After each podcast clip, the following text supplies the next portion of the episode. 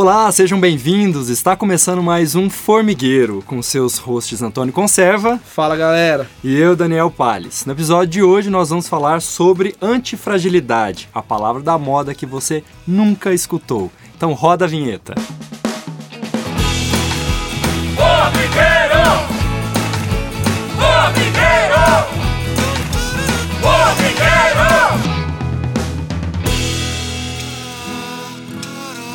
E aí, Antônio, tudo bem? Fala, Dani, beleza? Tranquilo. Beleza, antifragilidade. Vamos começar falando então sobre conceitos importantes que permeiam aí o nosso mundo, né? Até que enfim chegou esse dia. e vai ser muito legal conversar sobre essas questões. E aí é importante que a gente faça um primeiro disclaimer.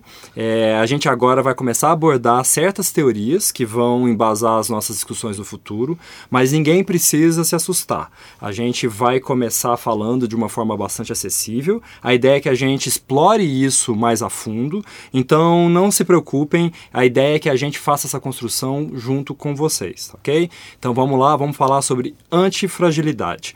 É, Antônio, para a gente falar sobre o conceito de antifragilidade, faz sentido a gente começar a pensar primeiro e discutir primeiro o que, que é fragilidade, né?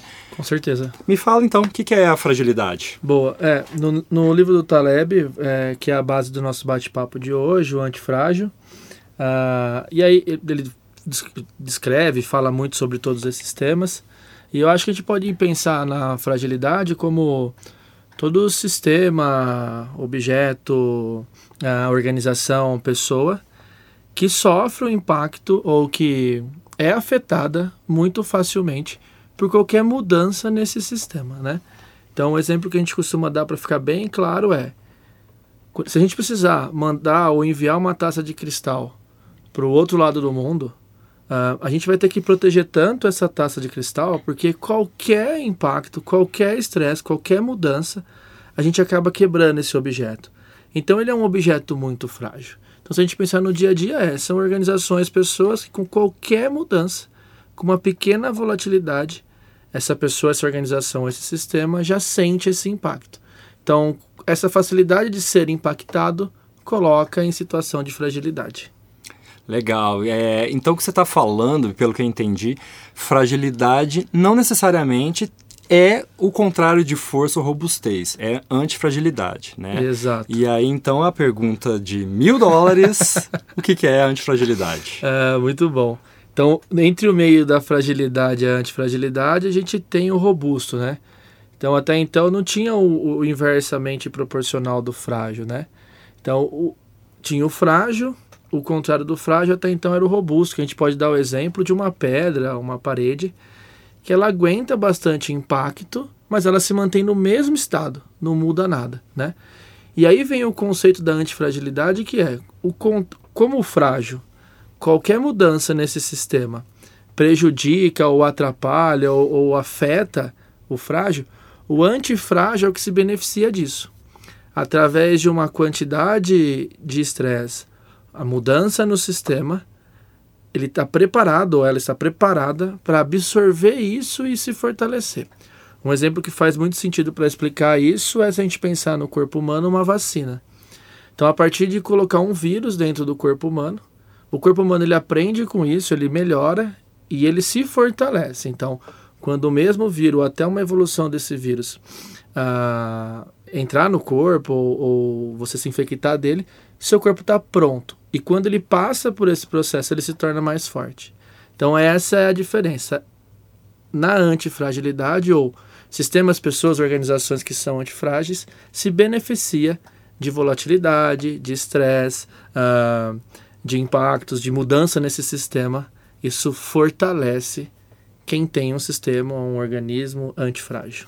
Coisa curiosa essa, né? Então, o que você está falando é ao contrário do que a gente sempre imaginou, um ambiente que é muito confortável não é bom a longo prazo, né? Porque é, não prepara é, ali quem está dentro desse sistema para se tornar cada vez mais resistente, né? Então, uhum. o estresse, o vírus que você citou agora, é, algum tipo de, de questões, problemas, distúrbio, ruído, tudo isso numa medida correta é benéfico para o sistema, né? Totalmente, totalmente. E aí, quando a gente pensa em antifragilidade ou quando a gente reconhece as nossas fragilidades, um primeiro ponto é: se eu tenho uma fragilidade, a primeira coisa que eu posso fazer para me desenvolver ou para me tornar antifrágil é me expor a, esses, a essa questão. Então, uh, vamos supor, eu quero melhorar a, a minha dicção, eu quero ser um apresentador melhor, eu quero ter habilidade de fala em público.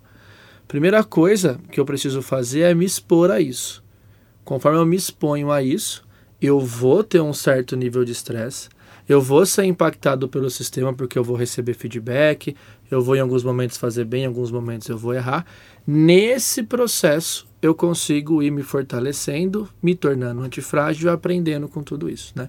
Então, sim, uma das coisas mais interessantes é, a partir do momento que eu identifico fragilidades, é como eu me exponho nas doses mais corretas possíveis para que isso me faça fortalecer. É legal você trazer esses exemplos e, como eu acredito que, que uma parte considerável do nosso público é, é, um, é um público de estudantes, empresários tal, me traz exemplos dentro de empresa de, de desse contexto de, de fragilidade, antifragilidade. Vamos, vamos nesse, nessa linha aqui. Muito que legal. É, a gente pode tem vários exemplos. Acho que um que fica claro hoje em dia e que faz sentido a gente pensar sobre é, sei lá, diversidade, por exemplo.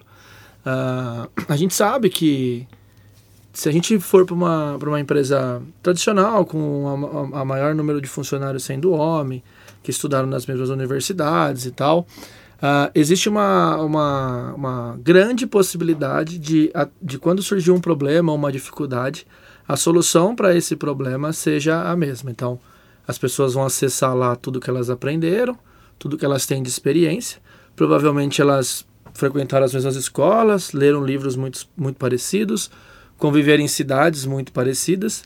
E quando vai puxar em tudo, em todo esse conhecimento dessas pessoas, provavelmente vem resultados ou soluções muito parecidas.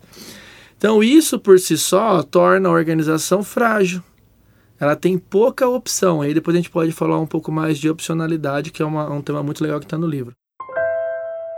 Galera, se acostumem com esse som, é a nossa hashtag sonora. Toda vez que vocês ouvirem ela, ou a temática vai estar na nossa descrição, ou então faremos o conteúdo exclusivo para ela. Aproveitem o formigueiro! Então você acaba tendo um, um, um, leque de opções muito reduzido, por falta de pessoas que tiveram experiências ou pensam diferentes, né? Quando você vai dar o primeiro passo e fala assim, ah, então deixa eu trazer um pouco de de estresse para esse sistema, ou deixa eu influenciar esse sistema, deixa eu mexer um pouco nesse bolo aqui. E você começa a trazer a diversidade num primeiro momento, como quando a gente deu o exemplo do corpo humano, a sensação é uma sensação diferente, ela pode ser estranha num primeiro momento. Porém, quando isso começa a fazer sentido e quando isso começa a fazer a, a se normalizar dentro desse sistema, você se fortalece e sai desse processo melhor.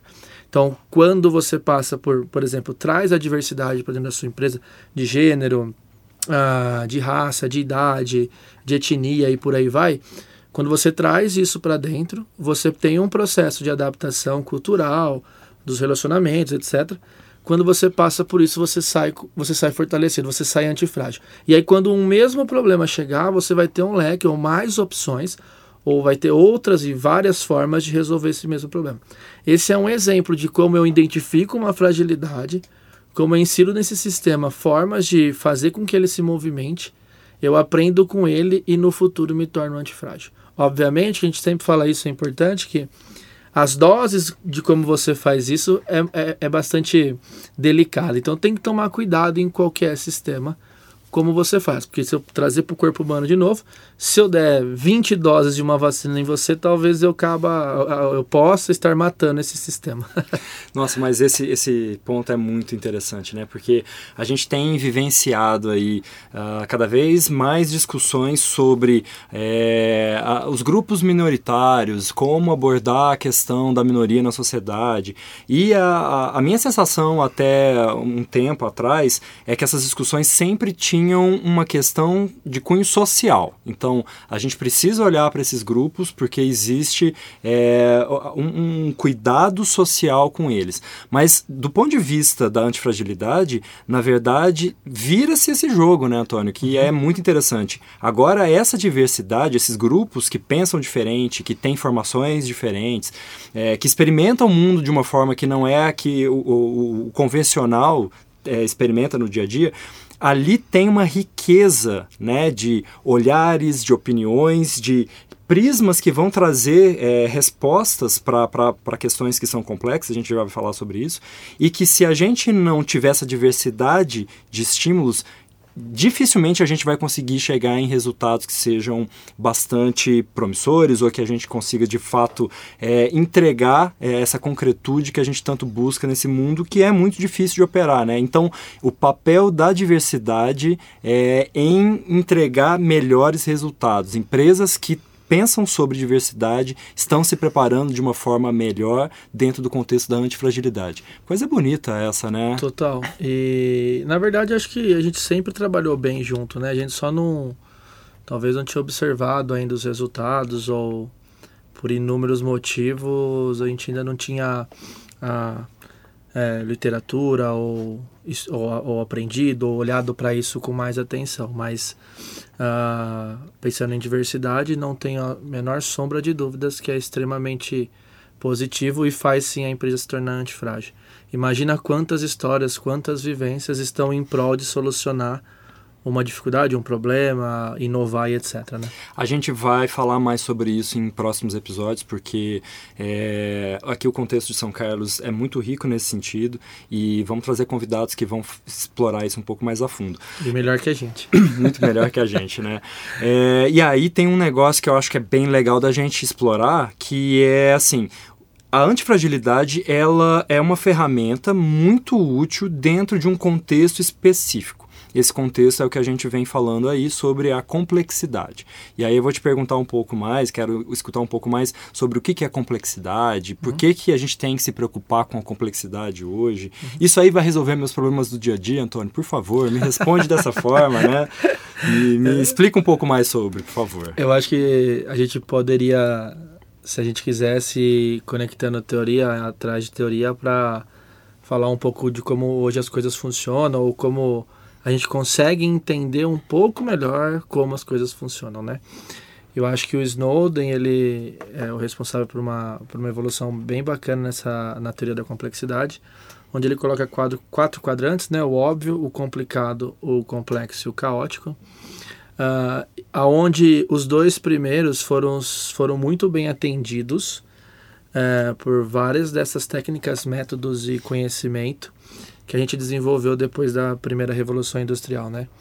Então, as coisas óbvias com relação de causa e efeito muito muito simples, muito clara. O complicado, onde a gente precisa elaborar um pouco mais e ter um conhecimento técnico em cima para resolver. E o complexo, que é o que a gente fala, e acho que nas nossas, nos nossos capítulos sai muito essa palavra de complexo, complexo, complexo, que é onde a gente entende que a antifragilidade está, não só a antifragilidade, mas também o, a, agilidade, etc. Né?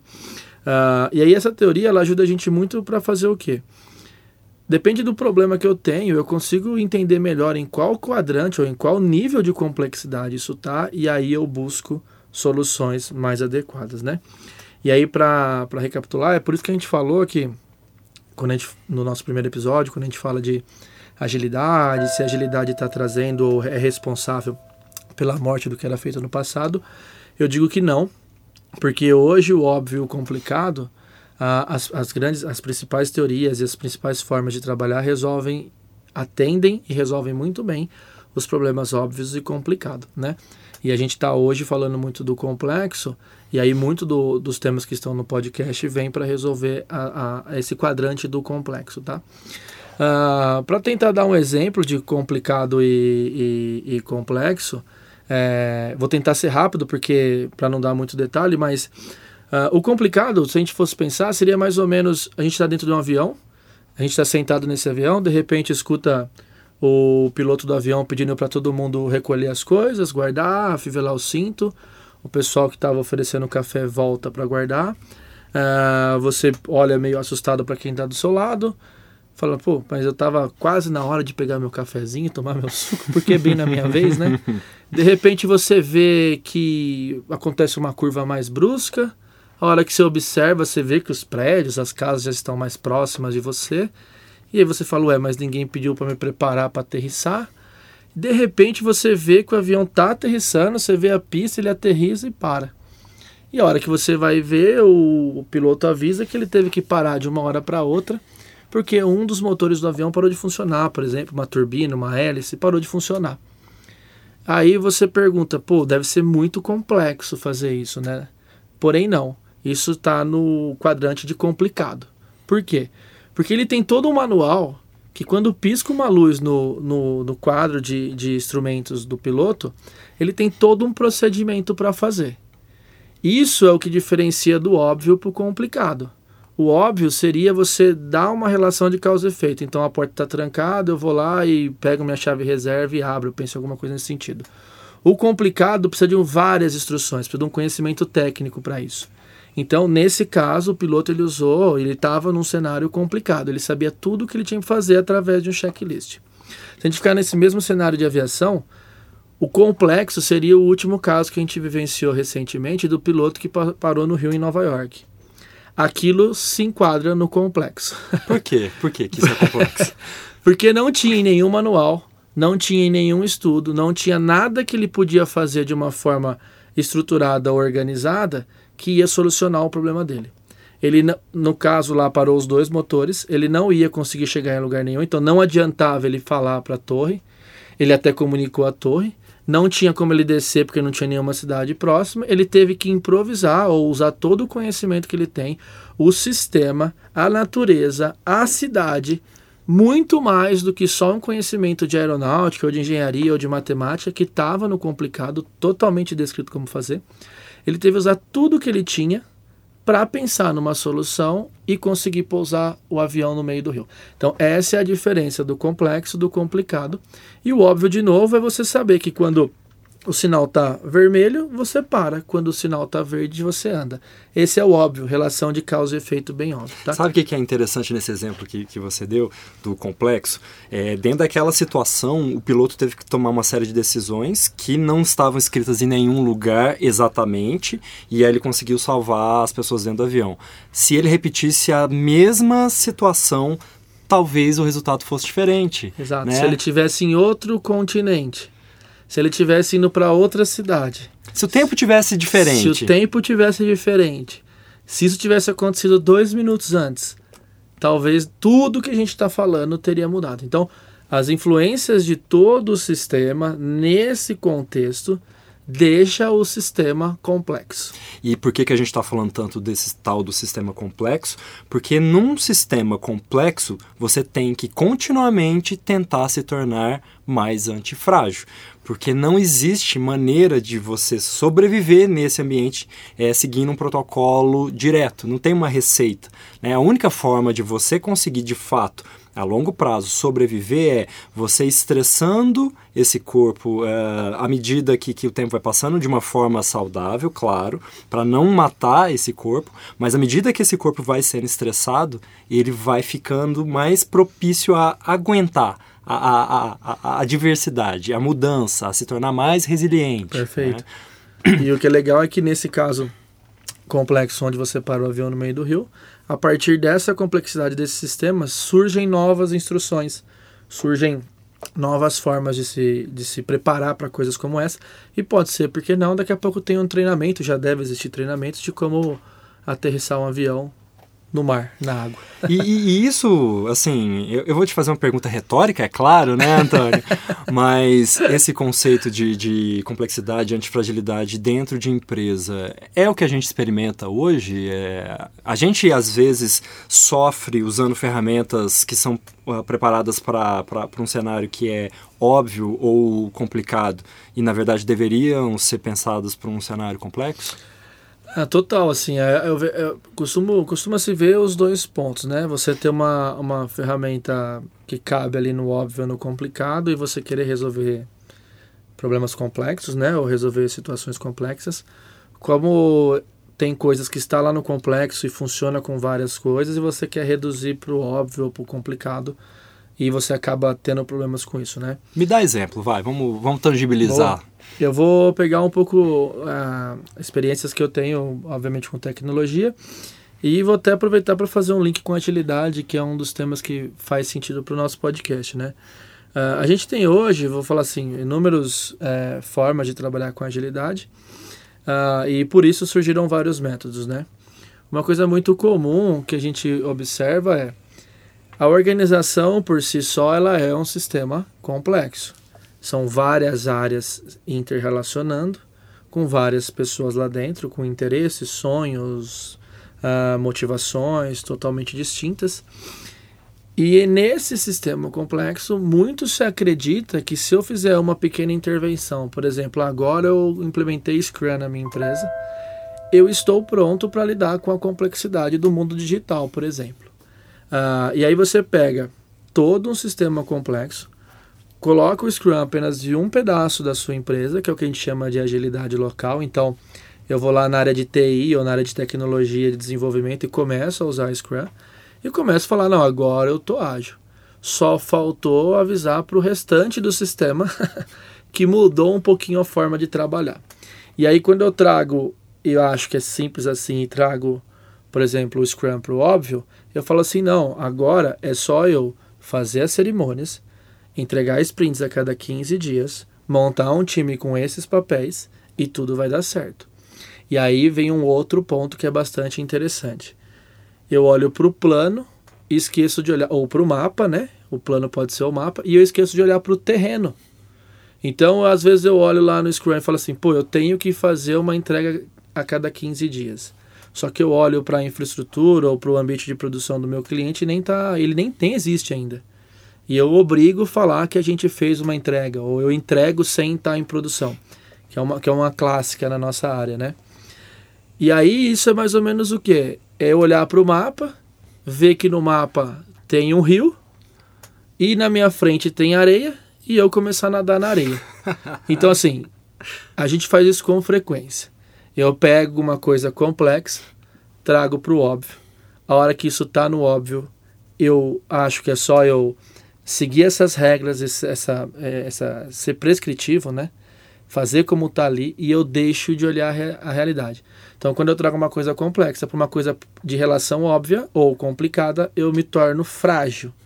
A ideia é o seguinte, é, eu mantenho isso no complexo e eu começo a olhar que além dessa metodologia que eu estou inserindo, eu tenho várias outras que são importantes. Então, eu tenho que saber que eu preciso agilizar também se a minha vontade é ir para o mundo da agilidade ou estou passando por uma fase de transformação digital. Pô, eu tenho que transformar o meu RH ágil, eu tenho que transformar meu time de vendas em ágil, eu tenho que fazer a minha, o meu time de desenvolvimento ser ágil, eu tenho que fazer o, sei lá, o meu time de marketing ser ágil. Então todo mundo precisa começar a entender isso e a influência é no sistema, né? Mas obviamente que se eu entendo que inserir um Scrum, por exemplo, no sistema, ele é só o início, ele é só o primeiro estresse que eu estou fazendo nele, eu não necessariamente trago isso para o óbvio. Durmam com isso, né, queridos ouvintes? Se você usa Scrum, você não necessariamente está operando de forma ágil. É, perfeito. Esse é um tópico que a gente quer muito falar. É, é algo que a gente escuta né, com bastante recorrência. Ah, a gente já é ágil, a gente já entende como trabalhar no, no ambiente complexo, porque a gente já tem algumas cerimônias aqui de Scrum, a gente já tem uns post-its na parede. e o mais importante, que é a mentalidade ágil, uhum. é, não está sendo realmente explorada como tem que ser, né? É, isso a gente pode falar depois, o que é agilidade, né? A gente explica melhor, mas nesse contexto, a forma de pensar ou ter o mindset, é que todo mundo fala, é outra palavra que está super na moda. Esse mindset ágil vai ajudar mais do que realmente as ferramentas.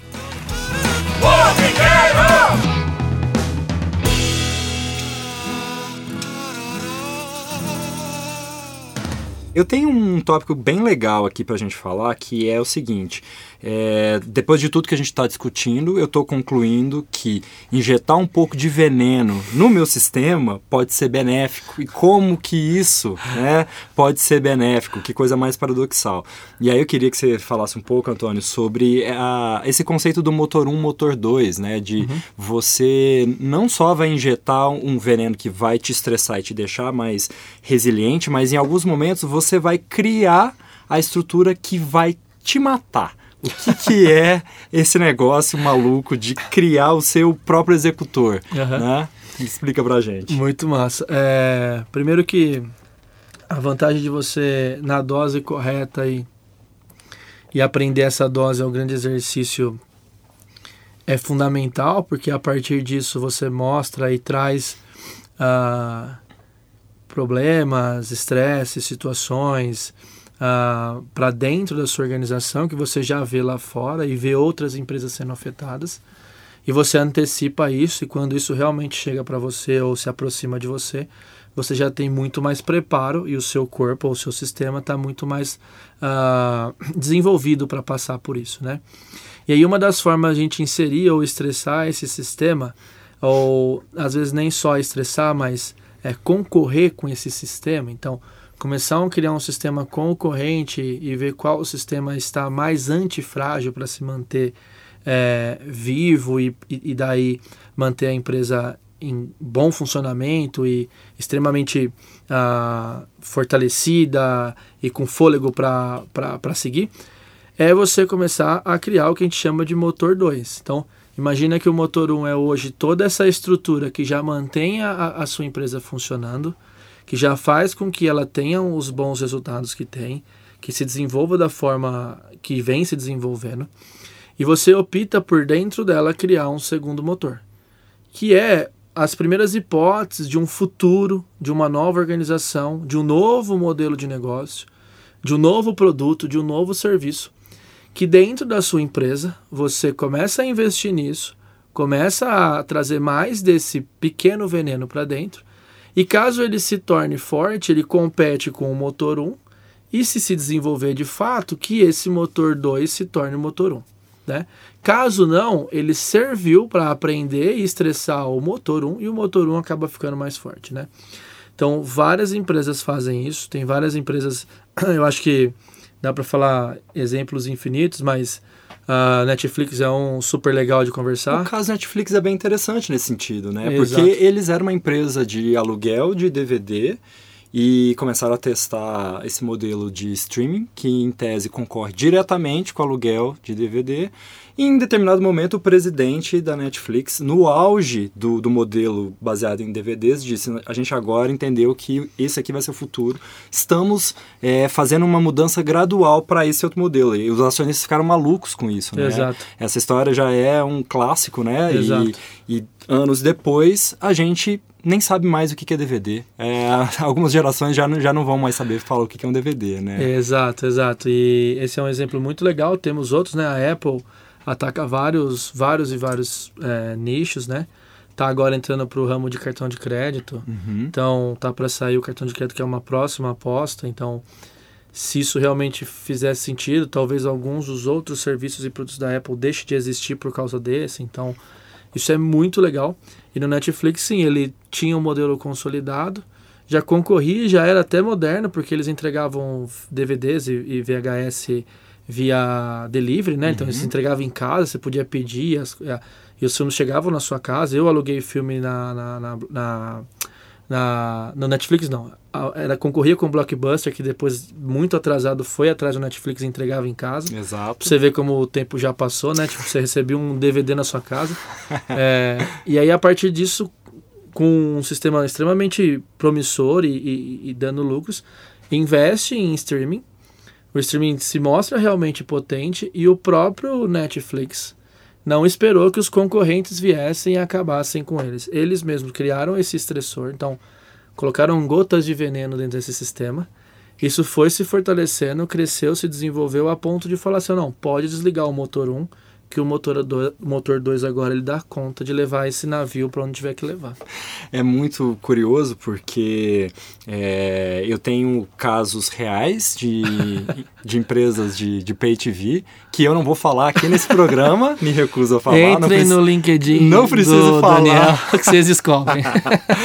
em que a, a, a alta cúpula de executivos olham para o cenário de streaming e não entendem que YouTube ou o próprio Netflix eles são concorrentes diretos da, da TV por assinatura clássica, como a gente conhece, né? Uhum. E o mais curioso é, uh, faz alguns dias, o Google, num evento sobre YouTube, já trouxe um dado que o consumo de, de, de vídeos via streaming já é maior do que o consumo por televisão é, convencional.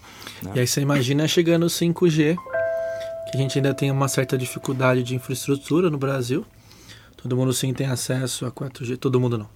Uma parte da população tem acesso. E mesmo assim ainda a gente já está batendo a televisão. Você imagina a hora que o 5G, 5G chegar e isso ficar cada vez mais potente, a gente poder consumir à vontade todos esses conteúdos. Então, cuidado, televisões. e aí talvez esse mercado de pay TV seja um mercado de telecom em geral, né? Seja um mercado em que o conceito de antifragilidade não está sendo entendido como deveria, né? É, a gente vê as grandes empresas que não perceberam isso e que eram as grandes detentoras do mercado. A gente fala muito sobre Blockbuster, a gente fala muito sobre Kodak e, e tem outros exemplos. Mas é isso, né? O ambiente ele é tão é difícil de ser mensurado e você tá, tá acostumado a operar de uma forma tão direta que quem vai te matar tá vindo de uma direção que você nem previu, né? Uhum. Isso é muito curioso. E aí, Antônio, tem um ponto aqui que eu acho bem válido da gente falar, que é o seguinte: o mundo está ficando cada vez mais complexo. Né? Então a gente entende que é, é preciso ser cada vez mais resiliente para sobreviver e para estar bem nesse ambiente que exige tanto. E ao mesmo tempo, a gente tem visto aí uh, exemplos de, de, de, grupos ou até mesmo de gerações que, que têm uma dificuldade é, em entrar em níveis de estresse, né? A gente vê aí algumas gerações que é, são muito protegidas, né? É, vivem dentro de, uma, de uma, um ecossistema muito confortável e que vão ter dificuldades de é, sobreviver bem em, nesse ambiente que é tão estressante. É, que coisa complicada para a é gente, fato. né? É, acho que até para é, deixar o bate-papo aberto a gente começar a explorar esse assunto, eu sempre fico pensando. Hoje eu não, não, não, não, não fui sempre da área de tecnologia, acho que eu contei que faz mais ou menos uns 7, 8 anos que eu estou né, atuando com isso. E antes não era tão fácil assim ou tão simples assim é, conseguir emprego e achar empresas tão legais e tão confortáveis para trabalhar, né? É, e aí hoje a gente está passando por isso e tem uma geração chegando aí no mundo de tecnologia que nunca passou pelo desafio de procurar o emprego, assim, sabe? As empresas estão procurando por eles, né? Estão concorrendo por eles. Uh, e isso gera no dia a dia das organizações uh, uma certa dificuldade em colocar alguns estressores dentro do sistema, de como uh, pedir ou mudar ou até se necessário pivotar o negócio, sendo que isso naturalmente gera um estresse dentro da organização. Então, ah, vamos mudar nossa tecnologia, vamos pivotar de um produto X para um produto Y. As pessoas naturalmente precisam se movimentar nesse processo e talvez reaprender, é, se reorganizar, é, pensar de formas diferentes, mudar de produto para serviço que muda a dinâmica do negócio. E a gente vê a dificuldade. As pessoas normalmente costumam, agora eu procuro um outro emprego porque tem muita oferta. Agora eu mudo de empresa. E aí os ambientes também melhoraram muito. Né? Isso é muito positivo. É muito confortável. Tem muito benefício. Tem muita coisa acontecendo.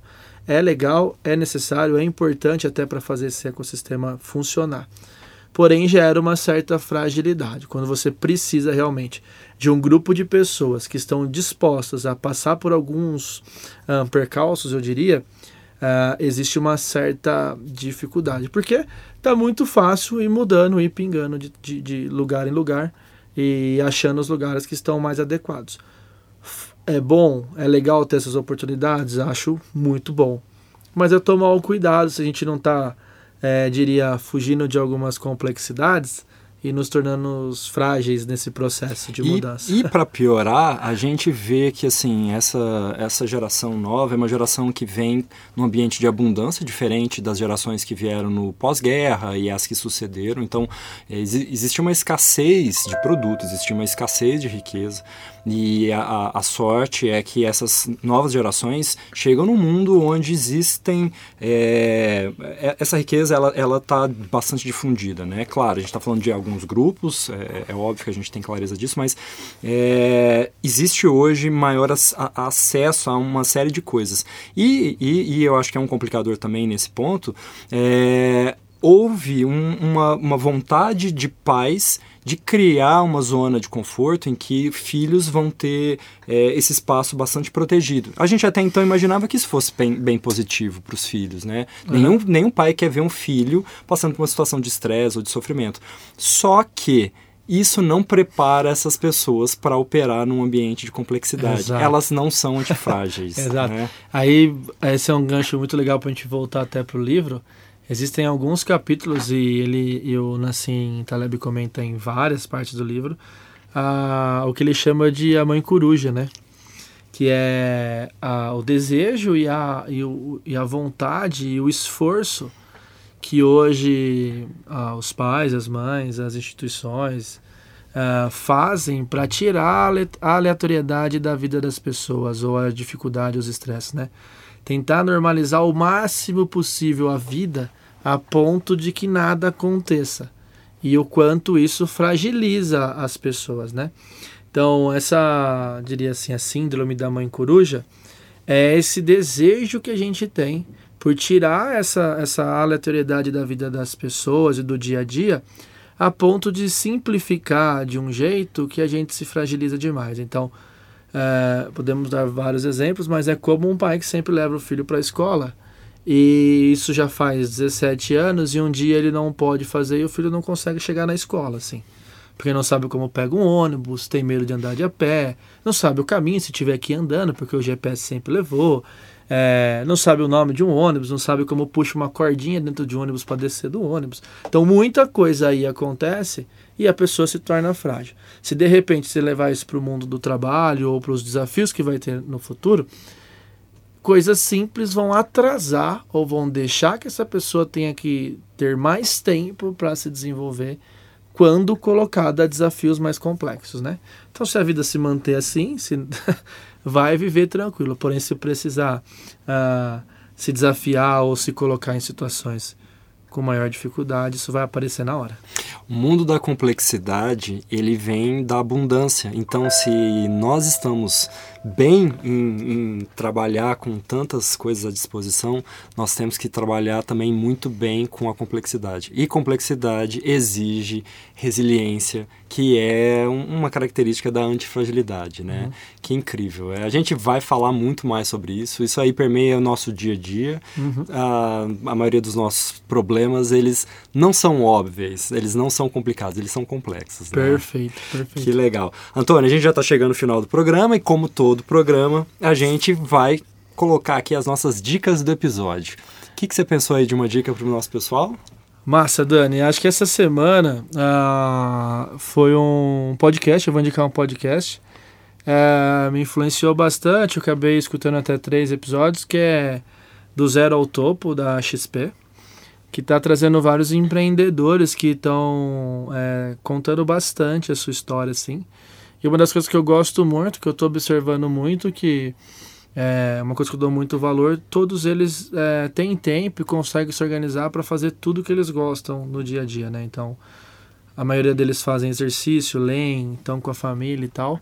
E eu gostei muito e me impactou por isso, por uh, começar a ter mais referências que pensam próximo da forma que eu penso, que não vejo necessidade de trocar alguma coisa por outra. Eu acho que se a gente se organizar e ter foco, né? A gente consegue fazer um pouco de cada e bem de tudo, né?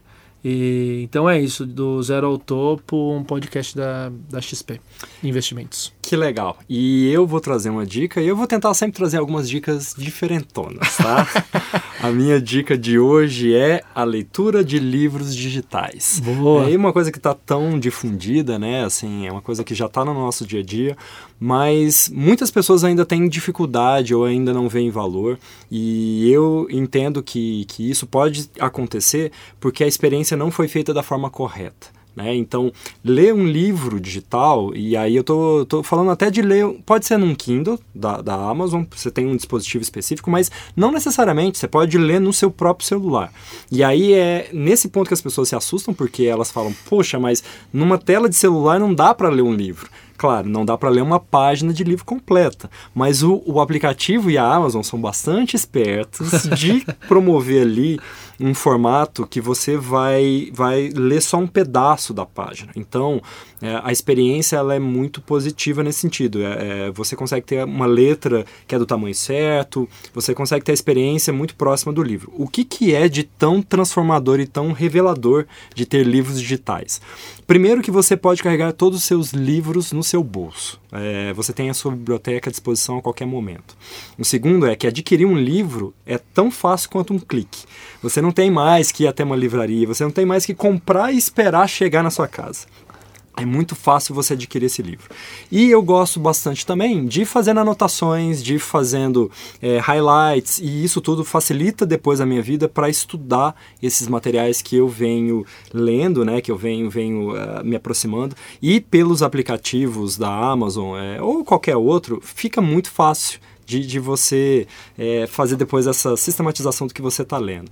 Então, eu estou aqui com o Antônio, meu mais novo convertido em livros digitais. eu ia falar isso agora, eu sou um dos convertidos. O Dani me falou para baixar o, o app da, da, do Kindle no celular e é sensacional, ajuda pra caramba.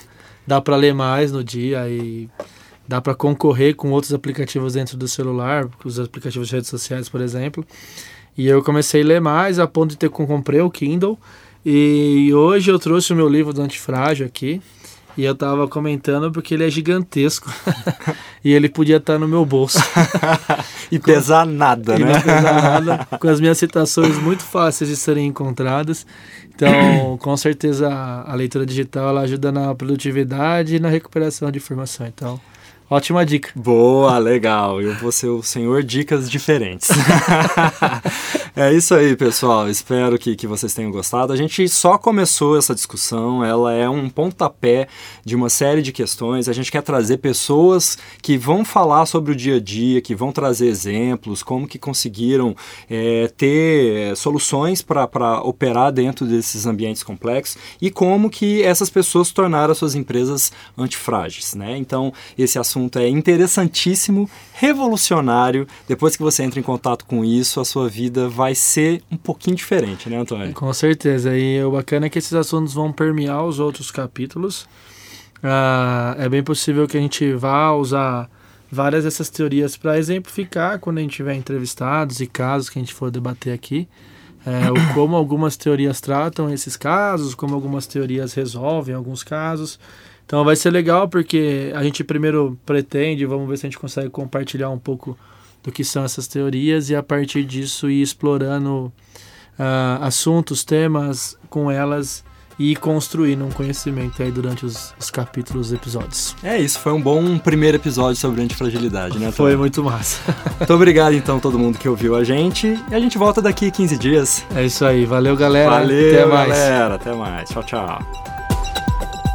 Você ouviu Formigueiro, produção Berimbau Estúdio.